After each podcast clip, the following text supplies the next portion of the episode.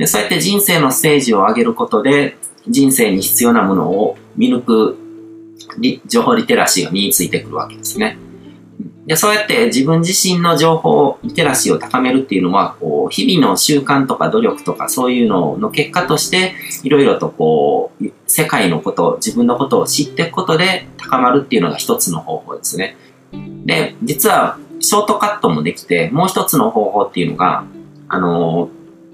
まあ、特に大人になってからの人には重要なんですけども、自分と価値基準が近いなとか、価値観が似てるな、共感できる部分があるな、考え方に共感できる部分があるなって感じるような人で、自分よりもステージの高い人、つまり賢い人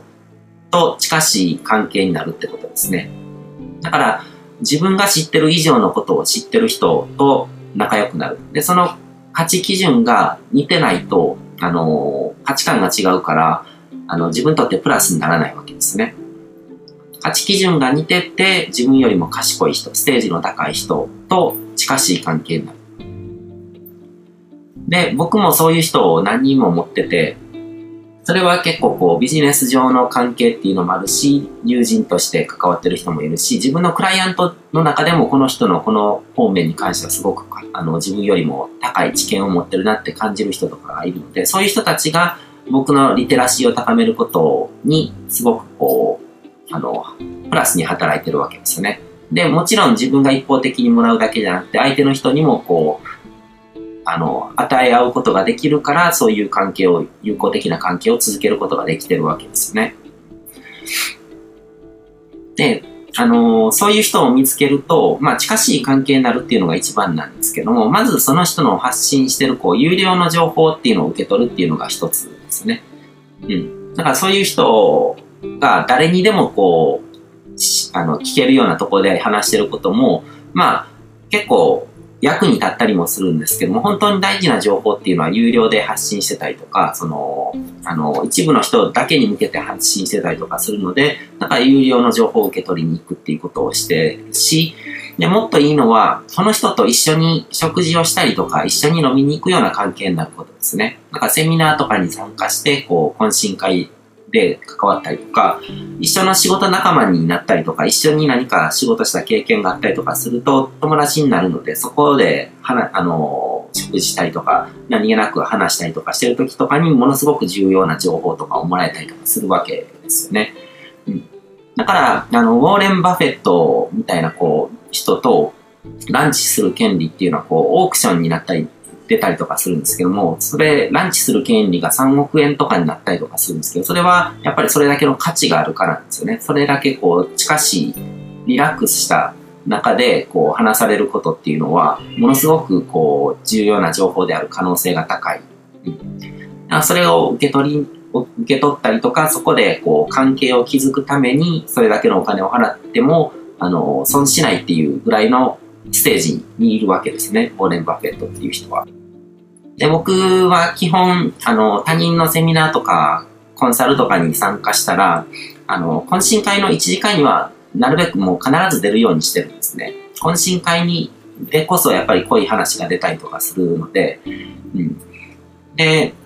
それがこう、お酒も回ってこう、二次会とかになったりとかすると、あの、まあこ、こは人によって結構変わってきて、よりディープな話になる人もいれば、僕とか結構そのタイプで、二次会とか先に行けば行くほど、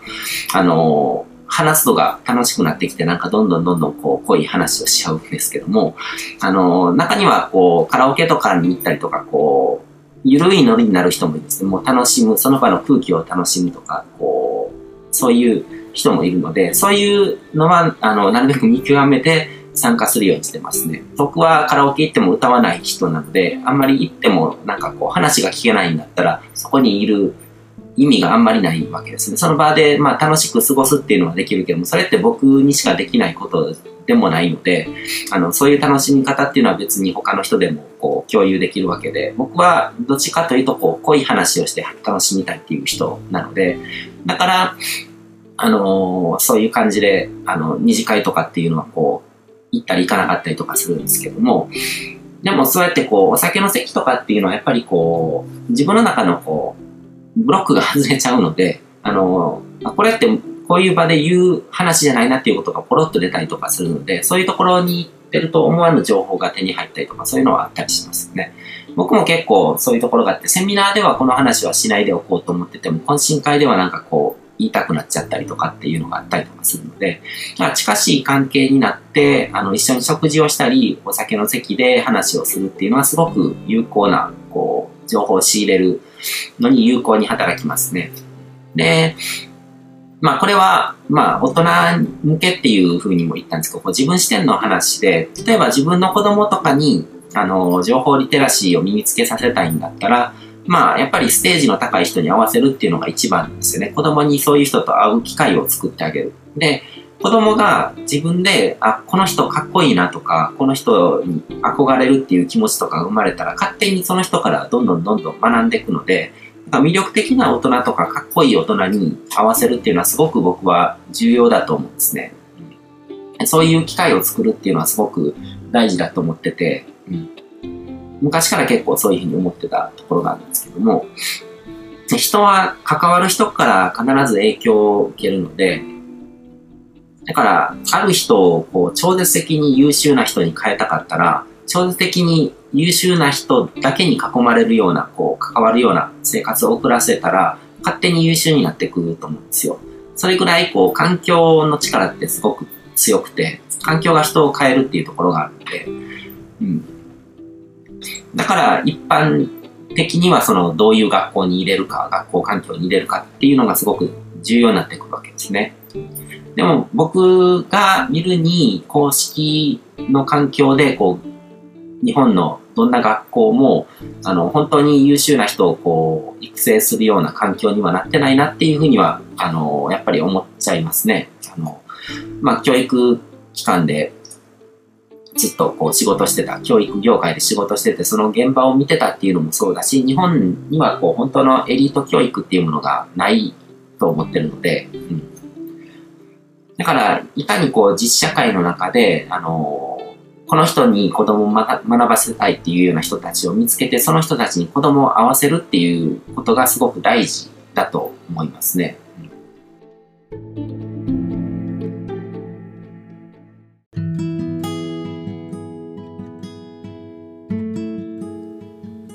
今回も最後まで聞いていただいてどうもありがとうございます。チャンネルの説明ページの方に僕が提供している悟り式コーチングの最初の2ヶ月分を無料で受講できる案内があります。